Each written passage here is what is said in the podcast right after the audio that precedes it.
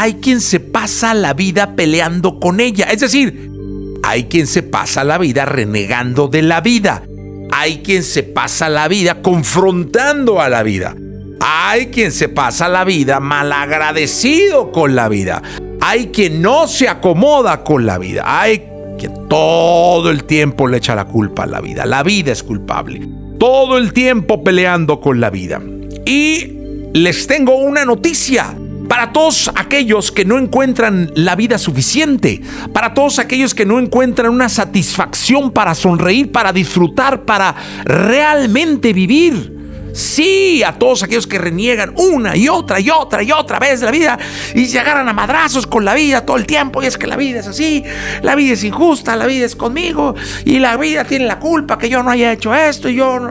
Y hay otros que se pasan sentadotes, nomás echados ahí tirando la hueva.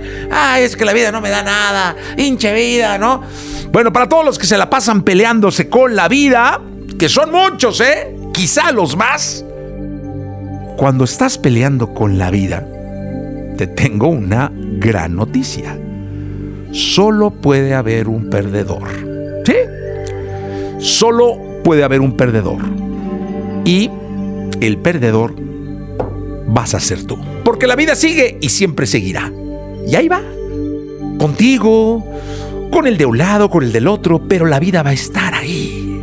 Estés tú o no. Así que si te agarras a madrazos con la vida, solo habrá un perdedor.